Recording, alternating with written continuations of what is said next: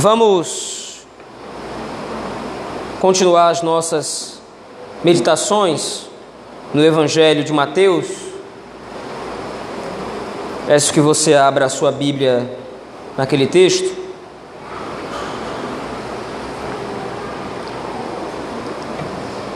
Evangelho de Mateus, capítulo de número 6, dos versos 19 a 24.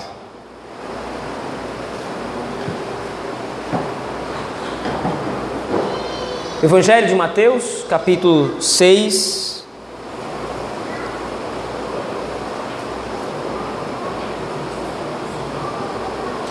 Dos versos 19 a 24. Assim nos diz a palavra do Senhor. Não acumuleis para vós outros tesouros sobre a terra, onde a traça e a ferrugem corroem, e onde ladrões escavam e roubam. Mas ajuntai para vós outros tesouros no céu, onde traça nem ferrugem corrói, e onde ladrões não escavam nem roubam. Porque onde está o teu tesouro, aí estará também o teu coração.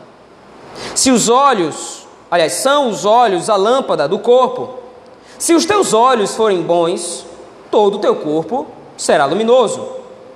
Se, porém, os teus olhos forem maus, todo o teu corpo estará em trevas. Portanto, caso a luz que em ti há sejam trevas, que grandes trevas serão. Ninguém pode servir a dois senhores, porque ou há de aborrecer-se de um e amar ao outro, ou se devotará a um e desprezará ao outro. Não podeis servir a Deus e às riquezas. Amém. Até aqui a leitura da palavra do Senhor, nosso Deus. Vamos orar nesse momento ao Senhor. Deus bendito e supremo, nós nos colocamos na tua presença, Senhor, em oração nesse momento clamando que o Senhor nos seja favorável, ó Deus, a fim de que possamos ser instruídos pela tua palavra, pastoreados, exortados, consolados.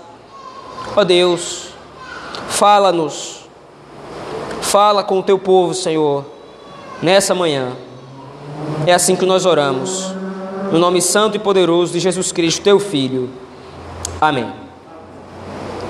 Meus irmãos, quando nós nos deparamos com alguns textos, especificamente dos evangelhos, especificamente textos que possuem paralelos em outros evangelhos, nós precisamos, para que entendamos esse texto, fazer o comparativo entre as duas narrativas. Nós temos três evangelhos nas Escrituras Sagradas, três evangelhos sinóticos, mais o evangelho de João, que seria o quarto evangelho. Mas os três evangelhos sinóticos, Mateus, Marcos e Lucas, são evangelhos que contam narrativas paralelas. Porém, os autores arranjaram o seu evangelho de maneira a enfatizar certo ponto. Especificamente, quando nós chegamos a esse texto do capítulo 6 de Mateus, nós precisamos também levar em consideração que Lucas registra esse texto no seu evangelho. Portanto, eu gostaria que você abrisse também a sua Bíblia agora no Evangelho de Lucas, capítulo de número 11.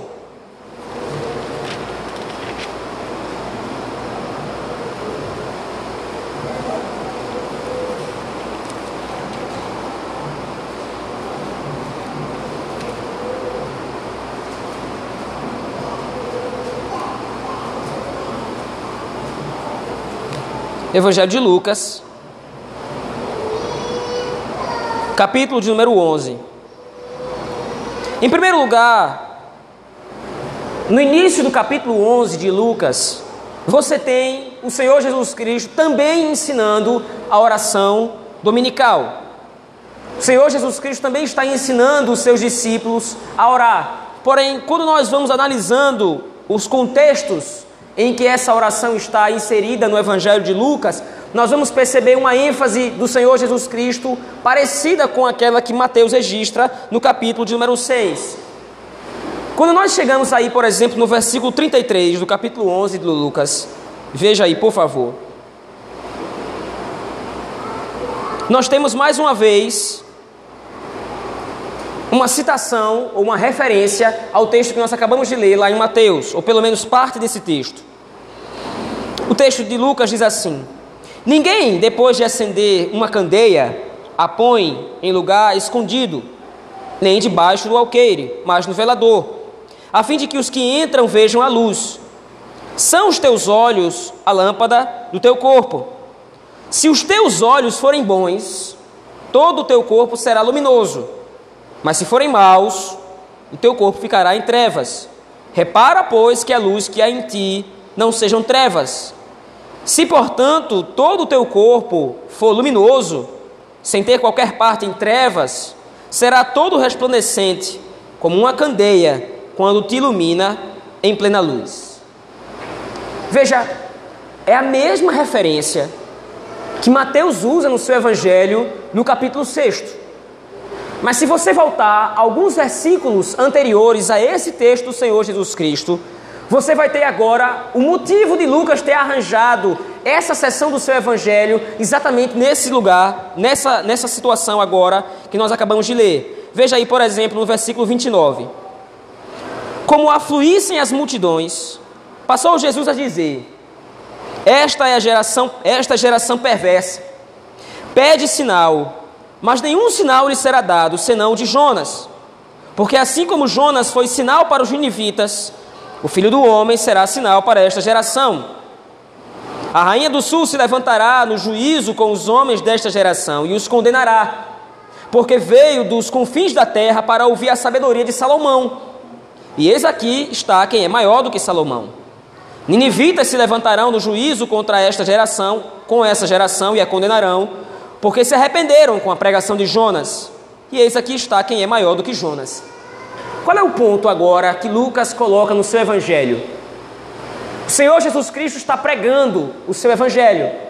O Senhor Jesus Cristo está anunciando a chegada do reino. Mas embora o Senhor Jesus Cristo pregue, embora o Senhor Jesus Cristo anuncie, ao invés de as pessoas crerem que Cristo Jesus é de fato o Filho de Deus e que havia vindo o reino dos céus, havia chegado o reino dos céus, ao invés de crerem, aquelas pessoas elas simplesmente pedem um sinal. Mas esse sinal não é compatível com a pregação do Evangelho de Cristo. Eles simplesmente querem ver milagres, eles querem ver prodígios, eles querem ver coisas grandiosas. Mas veja, embora eles queiram essas coisas grandiosas, o Senhor Jesus Cristo então vai dizer que é exatamente o contexto em que Lucas usa: os seus olhos estão enegrecidos, os seus olhos estão incapacitados de ver a luz de Cristo, os seus olhos estão incapacitados, estão obstruídos de ver a mensagem do Evangelho tal como ela é. Qual é a conexão disso com o texto de Mateus, capítulo 6, versos 19 a 24?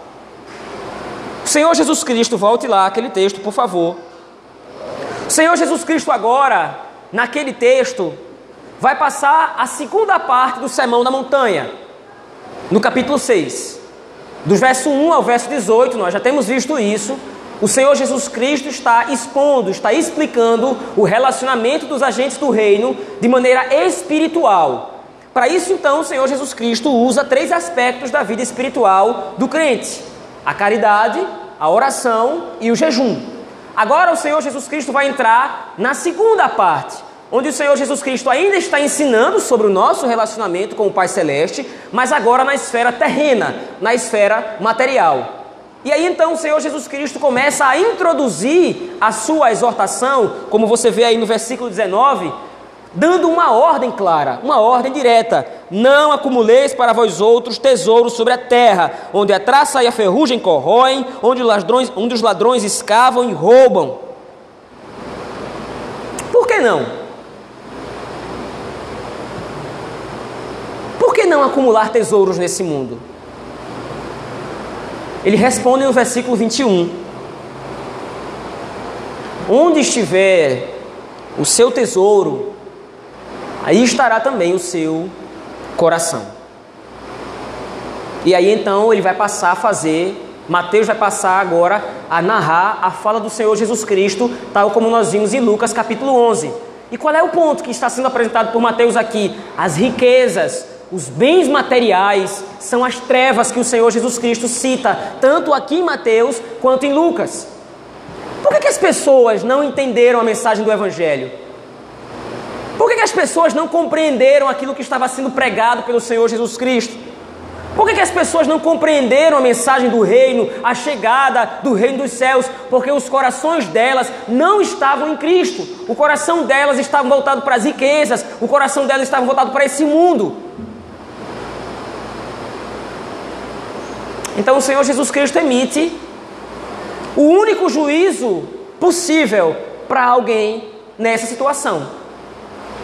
Se o seu coração está no mundo, se o seu coração está nas riquezas, se o seu coração está nos bens materiais, no acúmulo de fortuna, no acúmulo de bens, seus olhos estão em trevas.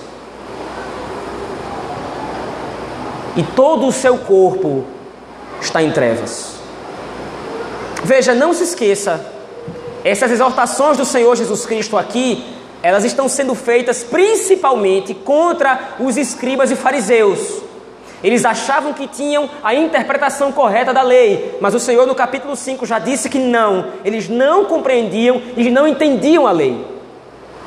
Na primeira parte do capítulo 6, os fariseus e os escribas achavam que estavam se relacionando com o Pai, mas queriam, na verdade, era simplesmente aparecer para as pessoas através de uma falsa piedade. E o Senhor Jesus Cristo diz: eles não estão se relacionando com o Pai, eles estão simplesmente recebendo a recompensa que eles querem, o louvor dos homens. Mas qual é o resultado disso? Qual é a implicação disso? Por que, que eles não, não interpretam a lei corretamente? Por que, que eles não conseguem se relacionar com o Pai de maneira perfeita, de maneira correta? Porque o coração deles não está em Cristo.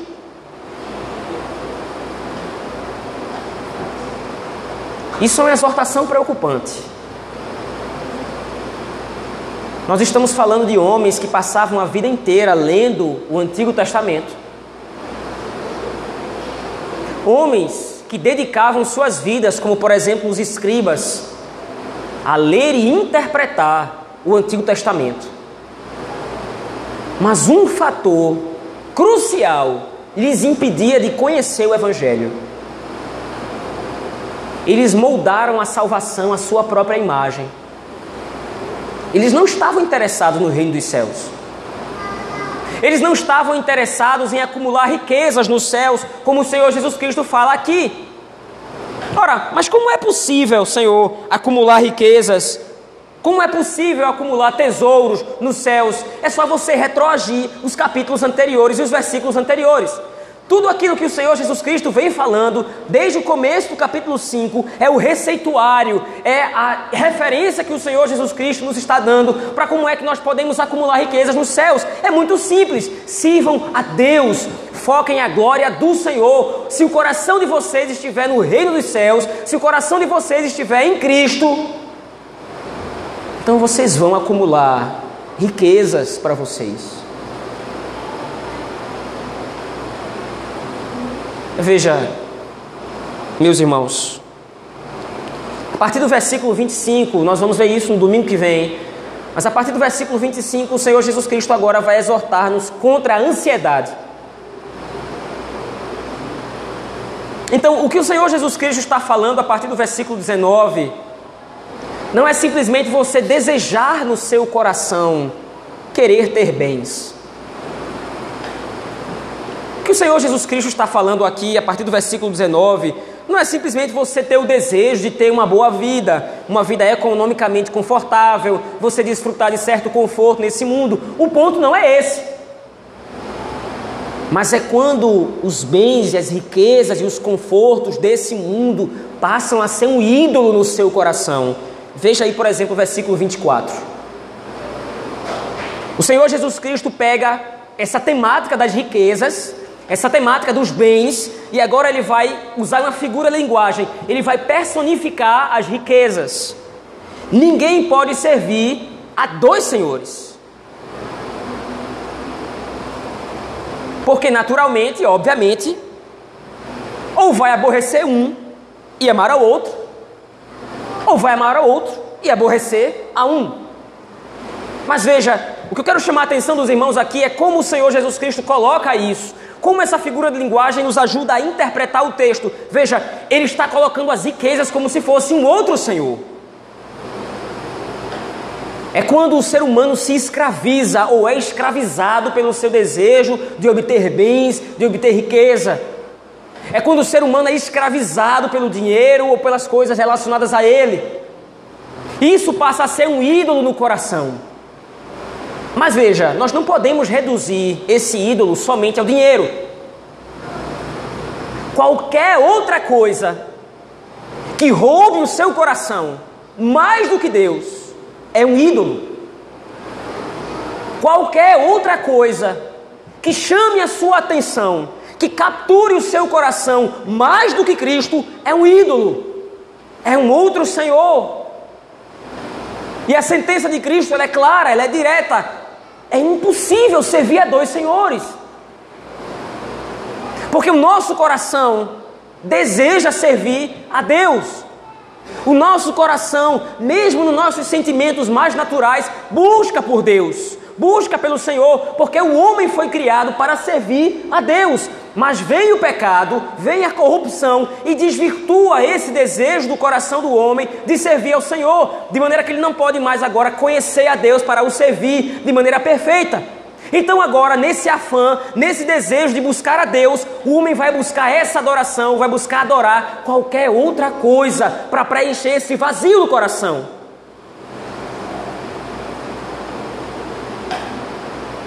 E meus irmãos,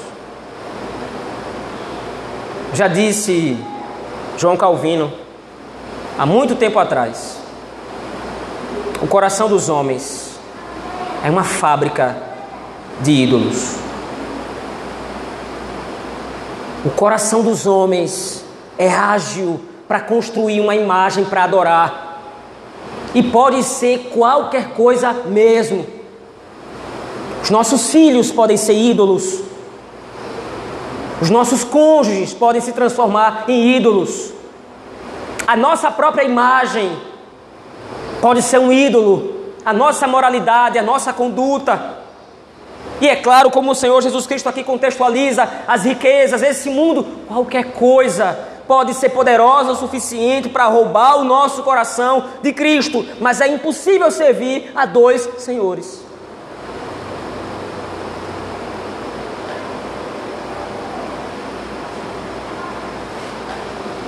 Como identificar um ídolo? Como saber se isso que eu desejo tem sido um ídolo no meu coração. Muito simples. Você se enxerga sem isso? Será que isso que você deseja, que você almeja, que você tanto zela, você tem feito com que isso redunde na glória de Deus? Ou você está pensando nisso somente para usufruto pessoal? Será que tudo que você tem poderia ser facilmente entregue para a glória de Deus? Será que tudo aquilo que você almeja pode ser facilmente dedicado ao Senhor?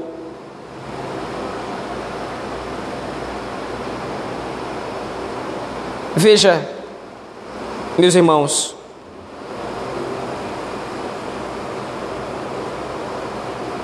A metáfora que o Senhor Jesus Cristo usa aqui são dos olhos como janela da alma, por assim dizer, usando uma linguagem poética. Os olhos que o Senhor Jesus Cristo se refere aqui é a sede do nosso desejo, aquilo que nós almejamos, aquilo que nós desejamos, aquilo que nós queremos muito. Mas veja, esse desejo é regrado pelas Escrituras. Esse desejo é comedido pelas Escrituras. Você não pode desejar algo mais do que Deus.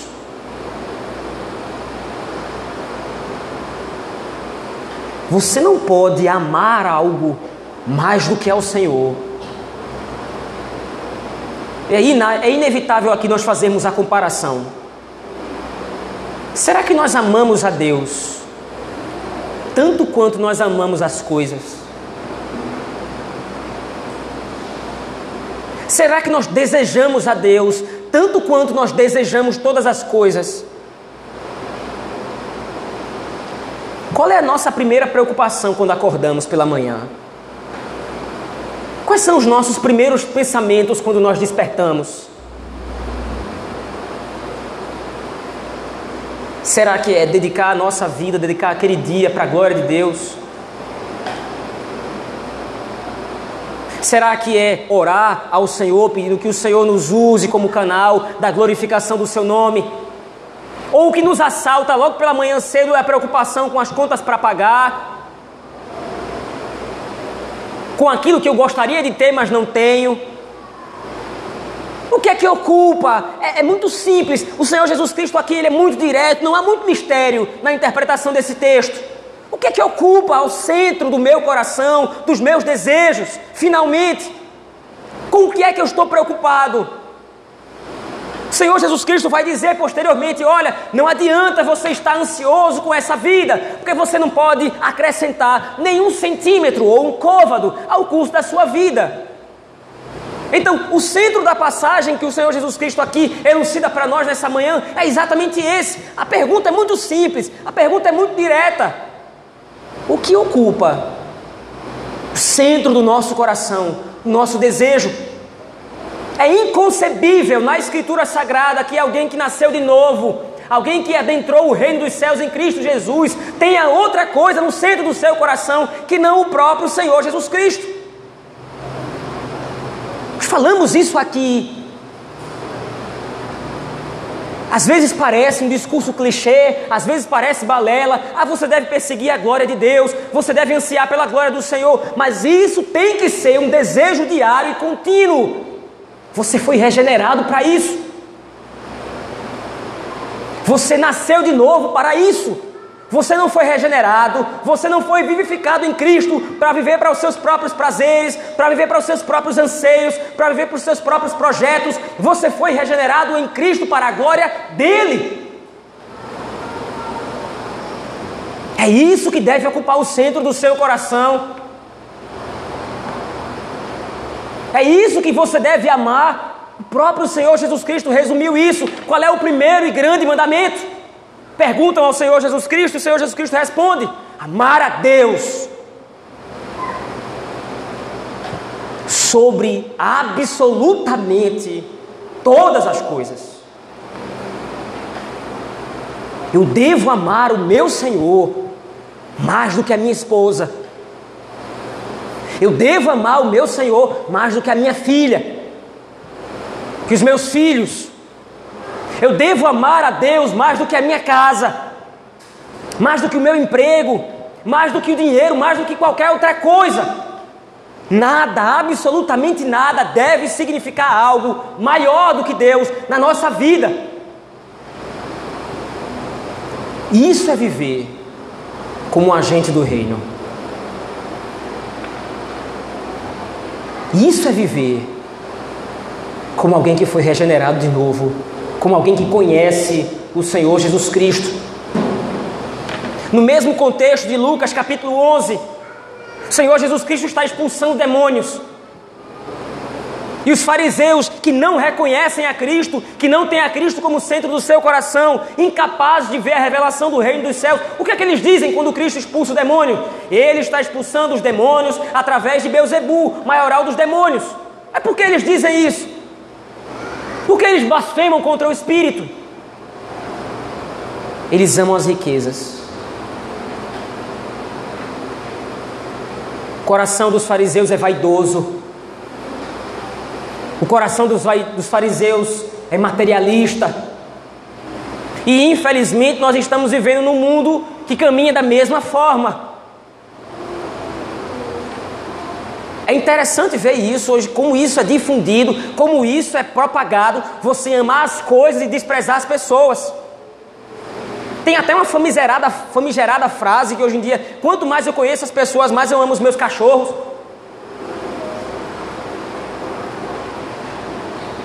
Eu amo as riquezas, eu amo os bens. Eu velo pela minha carreira. Eu sou um homem de negócios, eu sou uma mulher bem-sucedida. Veja, todo o seu corpo está em trevas. Se os seus olhos não enxergam a luz de Cristo. Se os seus olhos não anseiam a luz de Cristo, se os seus olhos não desejam a Cristo acima de tudo, de todas as coisas, todo o seu corpo está em trevas. E o Senhor Jesus Cristo diz: E que grandes trevas são.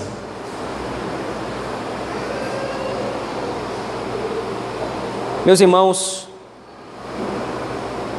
o texto de Mateus, capítulo 19, capítulo 6, verso 19 a 24,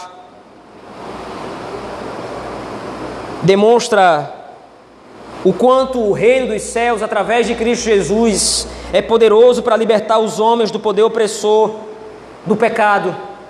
O pecado possui essa característica. O pecado deseja que você ame qualquer outra coisa e vai propor para você que você ame qualquer outra coisa que não o Senhor. O pecado vai fazer você amar as coisas dessa vida, ignorando a eternidade. O pecado vai fazer você amar as riquezas desse mundo, vai fazer você construir ídolos para si nesse mundo, para que você desconsidere toda uma eternidade. Veja, são 80, são 70, 80, 90 anos que você vive nesse mundo. Mas o que é esse tempo comparado à eternidade? Mas o pecado faz essa discrepância. Você ignora o porvir. Você passa a viver como se a sua vida aqui fosse a única coisa que restasse ou a única coisa que prestasse. Mas veja, esse texto também nos ensina pelo menos mais uma verdade. O que nós amamos demonstra qual é o estado do nosso coração. O ídolo é inútil. Como nós vemos é, largamente no livro dos Salmos, o ídolo é nada. É pau, pedra, barro. Mas o ídolo revela qual o estado da nossa alma. O que nós adoramos, o que nós amamos, o que nós perseguimos, o que nós desejamos na nossa vida, vai revelar para nós qual é o estado da nossa alma. Se nós amamos ao Senhor, Ele importa acima de todas as coisas. Se nós também não o amamos acima de todas as coisas, isso também vai ficar claro. A diretiva de Cristo aqui é clara. Como o apóstolo João vai repetir isso na primeira carta de João, capítulo 2, versículos de 15 a 17. Se nós amamos o mundo, se nós servimos as riquezas, nós não amamos a Deus, nem servimos a Deus. Na Escritura Sagrada não existe o ficar em cima do muro. Ou você serve a Deus, ou você ama o Senhor ou você é inimigo dele. Ou nós somos regenerados pela revelação de Cristo Jesus, que nos liberta do poder do pecado, que nos liberta dos ídolos desse mundo, ou nós vamos nos afundar cada vez mais na avareza e no apego a esse mundo e as suas coisas. Coisas que a traça corrói e que o ladrão pode roubar.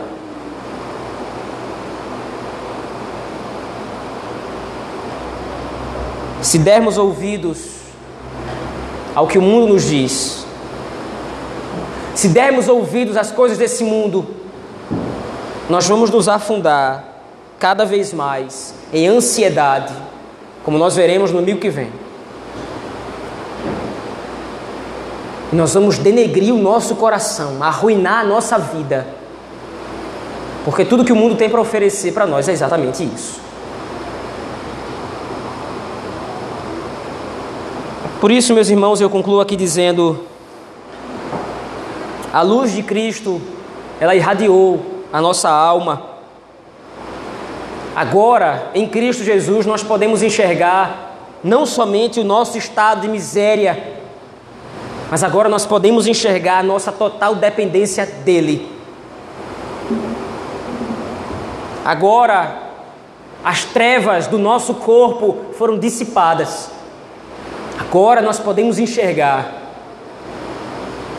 que o nosso coração deve amar apenas uma coisa: a Cristo. Veja, o ensino desse texto não está dizendo que você não pode amar seu marido, a sua esposa, os seus filhos, os seus netos, o que quer que seja. Mas até mesmo o amor a essas coisas ou essas pessoas deve estar em Cristo. É interessante hoje porque no mundo a ideia de amor, ela também foi completamente desmistificada, ela foi completamente distorcida. Mas veja, o mundo também propaga a ideia de que é possível que eu ame os meus filhos, mas eu me separo da minha esposa. Deliberadamente. Não há como ser bom esposo. Não há como ser bom pai. Se não temo a Deus, amando o primeiro, para que então eu ame a minha esposa e assim eu ame os meus filhos. Veja, é um exemplo simples e tem o seu contexto de aplicação, mas veja, o ponto é que se eu amo a Cristo, se eu amo a Deus acima de tudo, todas as outras coisas têm o seu devido lugar na nossa vida. Mas se eu inverto a ordem, e se eu coloco as coisas na frente de Cristo, então eu estou demonstrando que na verdade nunca nasci de novo. Mas que nós possamos, meus irmãos, levar em consideração que não há tesouros para nós nesse mundo. Já disse isso aqui em outras oportunidades, mas torno a repetir. Se você é verdadeiramente filho de Deus, não há nada para você nesse mundo. Não perca seu tempo se afundando no amor às riquezas, no amor o que quer que seja, porque você não vai encontrar satisfação nenhuma nesse mundo. O seu coração foi regenerado, o seu coração foi transformado, e a única coisa capaz de satisfazê-lo é o próprio Deus. Vamos orar ao Senhor, meus irmãos, nesse momento. Ó Deus, nós te damos graças, Senhor, porque nos foi revelado o reino dos céus em Cristo Jesus.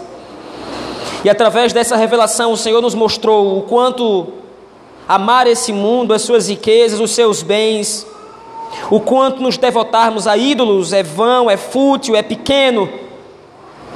Aqui a traça corrói, os ladrões minam, os prazos de validade e de vencimento expiram Aqui tudo se consome, aqui tudo se perde, porque esse mundo é passageiro, esse mundo é transitório. Mas nós somos convidados pelo Senhor a olharmos para a eternidade, a amarmos a Cristo, a amarmos ao Deus triuno, Pai, Filho e Espírito Santo, mais do que todas as coisas. Ajuda-nos, Senhor, a vencer os ídolos do nosso coração Ajuda-nos a destroná-los. Ajuda-nos a amar aquele que nos amou primeiro. Tem misericórdia de nós, Senhor. É assim que nós oramos. No nome poderoso e bendito de Jesus Cristo, teu Filho. Amém.